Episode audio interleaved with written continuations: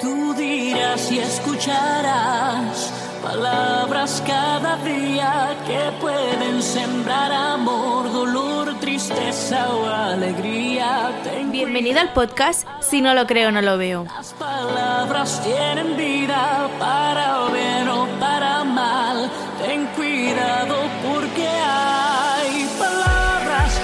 Un nuevo audio en la sección Una palabra más que mil imágenes. Los sueños, los anhelos y las ganas de vivir.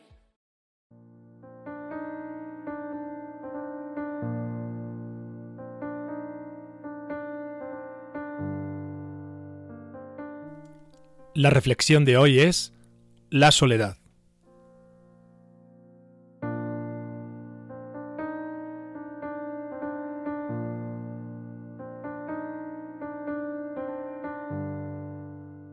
El infierno está todo en esta palabra, soledad. Víctor Hugo, novelista francés del siglo XIX.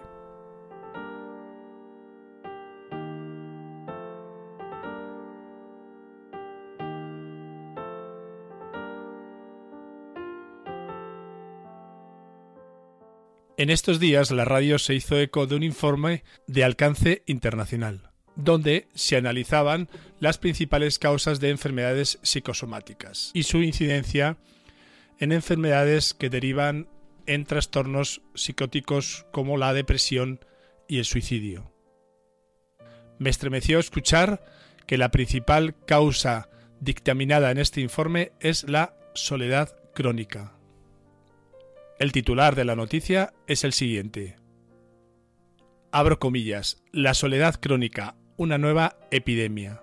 Una de cada tres personas se siente sola en la sociedad de la hiperconexión y de las redes sociales. ¿Qué es lo que está fallando? Cierro comillas.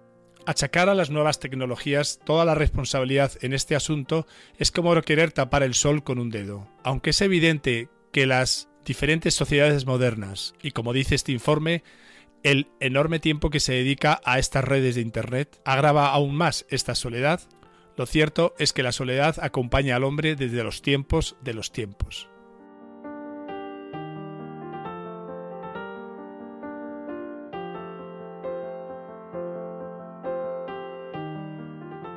Las redes sociales acercan a los que están lejos, pero alejan a los que están cerca. Frase que se popularizó cuando Facebook se convirtió en un fenómeno de masas. Los psicólogos afirman que la soledad emocional es uno de los grandes males que aquejan a nuestra sociedad actual.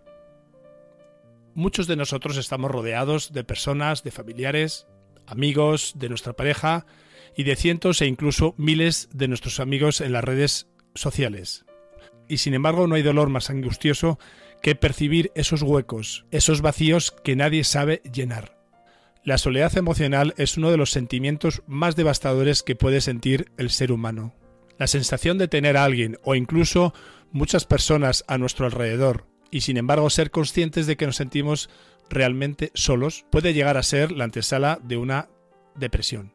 La soledad emocional es aquella en la que proyectamos en otros determinadas esperanzas y apegos, pero que en realidad solo encontramos vacíos.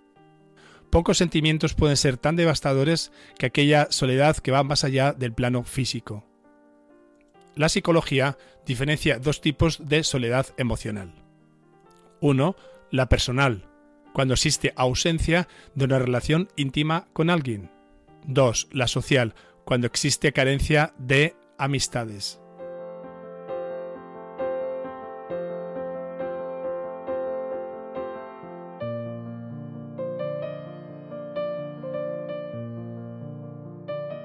Pero, ¿y de la soledad espiritual?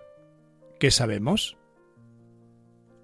El relato bíblico nos revela que en el capítulo 3 del libro de Génesis, que la primera consecuencia o reacción que provocó la desobediencia de nuestros ancestrales padres Adán y Eva a la orden divina fue que éstos se apartaron instintivamente de Dios, provocando esta separación una profunda soledad que el hombre experimenta desde entonces, una soledad con él mismo y con el mundo que le rodea.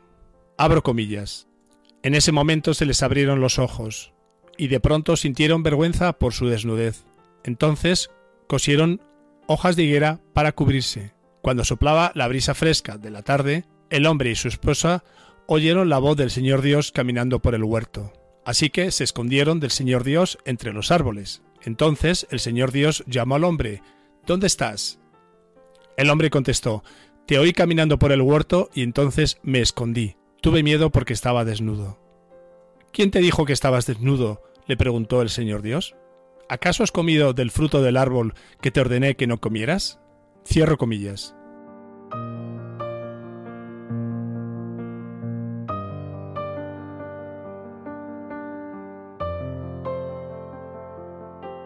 La luz se hace más patente cuando la oscuridad es mayor. Máxima usada por la escritora barcelonesa invidente Elena Mestres Reich en su libro Resplandor en las tinieblas, donde la escritora, relatando su propio testimonio sobre la soledad, escribe, abro comillas, desde la edad de 12 años, donde una enfermedad me dejó ciega, hasta los 84 años, que es cuando escribo este libro, a pesar de no pocos problemas y de pérdidas de seres queridos, nunca, nunca, nunca me sentí ni me siento sola.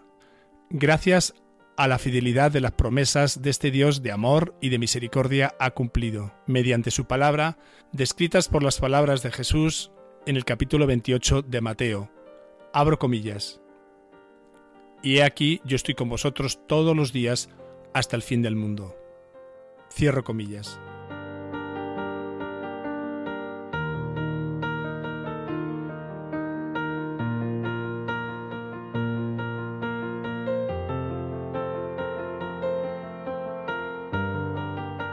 Vivir sola es como estar en una fiesta donde nadie te hace caso. Marilyn Monroe, actriz estadounidense de los años 50. ¿Estamos solos porque realmente estamos solos? ¿O estamos solos porque no vemos quién y qué nos rodea? ¿O estamos solos porque no vemos a quien creó a todos y a todo lo que nos rodea?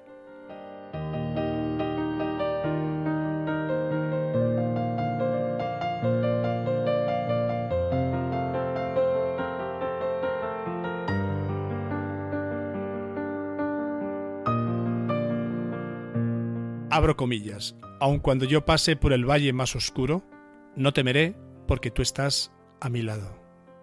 Cierro comillas. Libro de los Salmos, capítulo 23. Hasta pronto, amigos.